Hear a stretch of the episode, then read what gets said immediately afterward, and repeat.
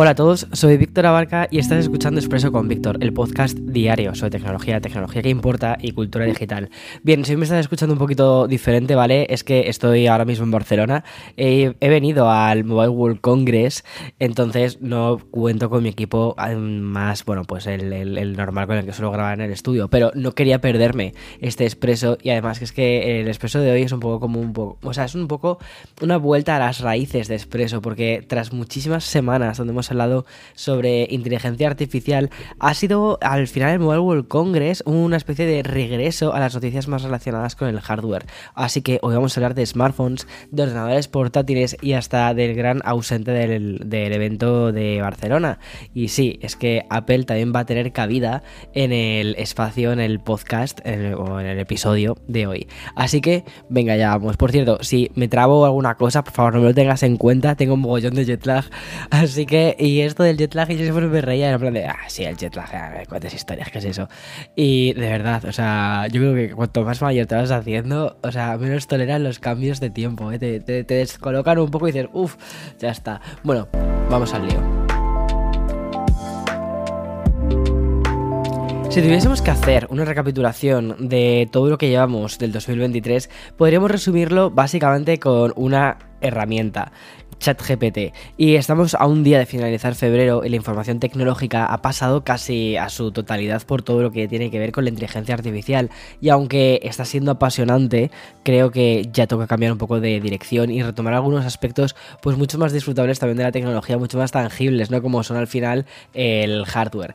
Y es que el Mobile World Congress de Barcelona ha comenzado y este es la feria tecnológica más importante del mundo después del CES de la las Vegas.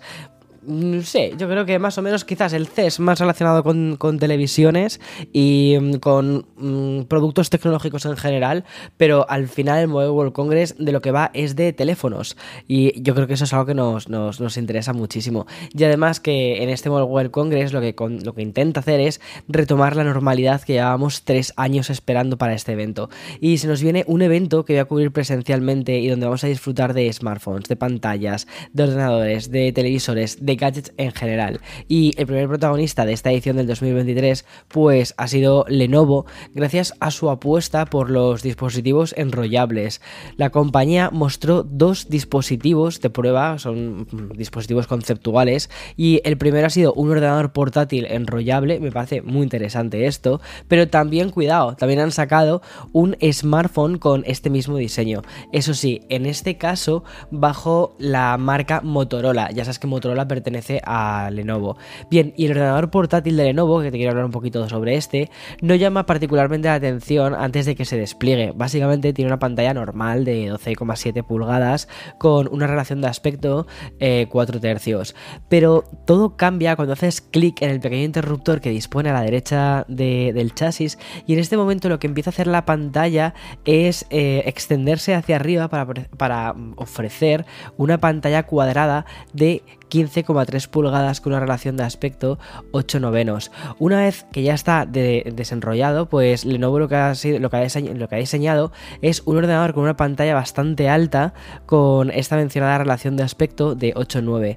Según informan desde la propia compañía, es como tener dos pantallas de 16 novenos una encima de otra. De hecho, el Lenovo señalan que una pantalla así podría ser muy útil, sobre todo para mm, usuarios con trabajos de oficina, también para creativos.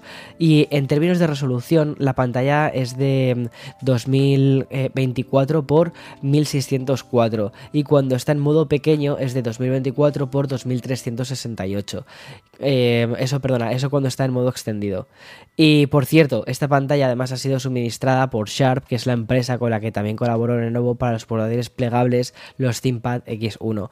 Están avanzando bastante, como ves. Y como te decía, Lenovo también ha presentado el primer teléfono, el primer smartphone enrollable, que es un teléfono similar a un teléfono con una tapa plegable, pero sin una pantalla de cubierta secundaria, porque es la misma pantalla todo el tiempo. Y según está enrollado el dispositivo, pues ofrece una pantalla de 5 pulgadas con una relación de aspecto de 15 mm, novenos. Y cuando mm, haces con, dos pequeños clics sobre un botón lateral, cuando haces como clic así en un botoncito que tiene, la pantalla lo que hace es desplegarse hasta llegar a las 6,5 pulgadas. Los dos dispositivos de Lenovo no tienen aún ni precio ni fecha de lanzamiento. Piensa que son un poco prototipos. Al final en este tipo de ferias lo que vienen a hacer las marcas es, es, ir a enseñar músculo y decir, mira, esto es lo que hemos estado trabajando durante este último año. Muchas cosas muy de ciencia ficción. Bueno, y gracias a este Mobile World Congress de Barcelona también hemos conocido ya por fin eh, de forma oficial ese teléfono OnePlus del que te hablé la semana pasada.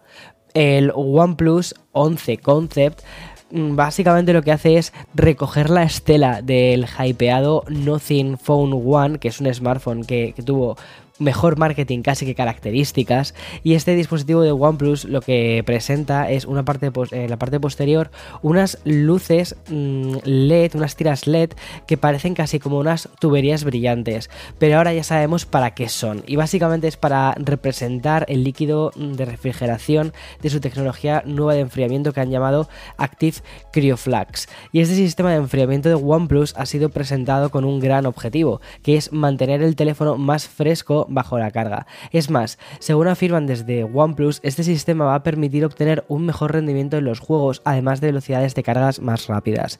Y como te puedes imaginar, en este Mobile World Congress también ha significado la presentación oficial de nuevos teléfonos. En este caso, ya conocemos los nuevos Xiaomi 13 y el Xiaomi 13 Pro, las últimas apuestas de la compañía china por los smartphones de gama media y media alta.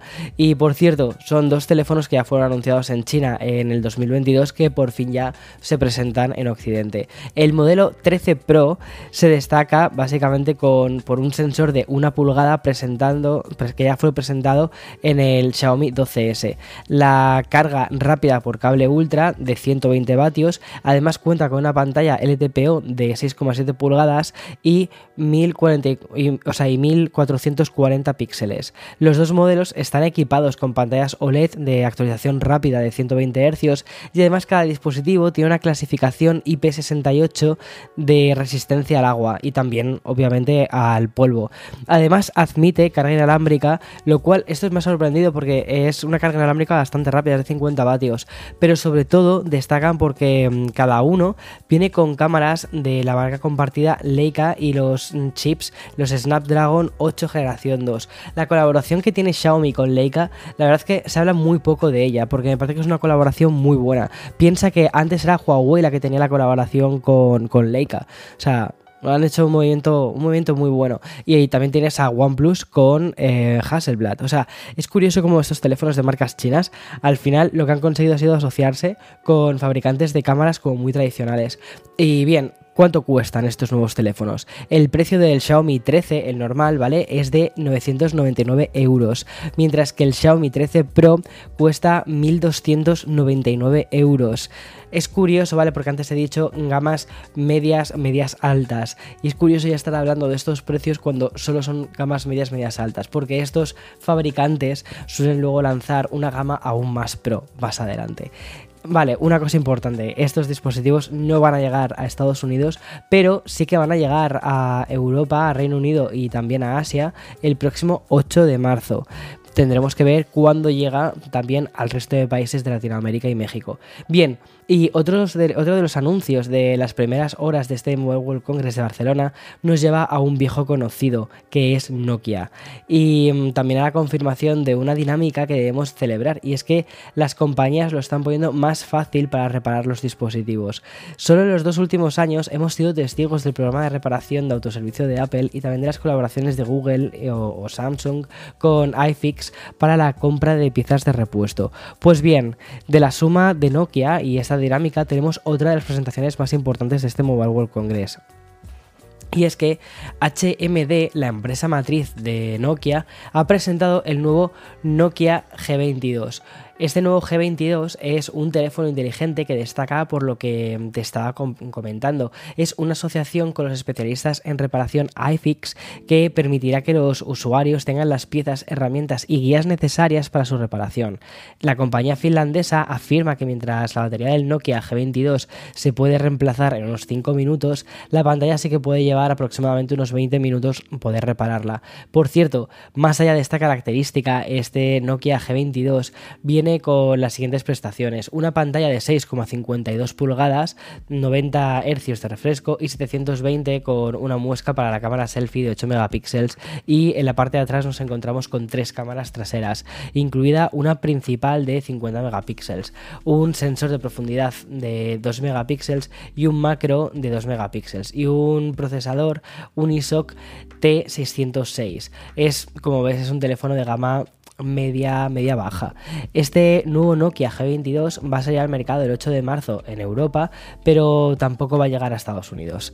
Y bien, Hoy quiero terminar este episodio con una noticia que realmente se encuentra fuera del Mobile World Congress y te estoy hablando de Apple y su cada vez más cercano primer casco de realidad mixta que ya suena por prácticamente todas partes. Y es que según he podido leer en Bloomberg, este Reality Pro no va a necesitar el iPhone ni para la configuración ni para el uso. La noticia señala que se va a poder configurarse en el teléfono de Apple y además dice que mm, se va a poder que va a poder descargar contenido desde la nube y desde los archivos, bueno, los archivos que tengas en iCloud del usuario también los vas a poder descargar. Y como te llevo diciendo últimamente, Bloomberg se reafirma con una de las características que va a tener este dispositivo y es que se va a poder manejar con los ojos y con las manos del usuario. Recuerda que esa característica ya también lo estamos viendo en el casco de realidad virtual Pro que lanzó Meta hace pues relativamente poco.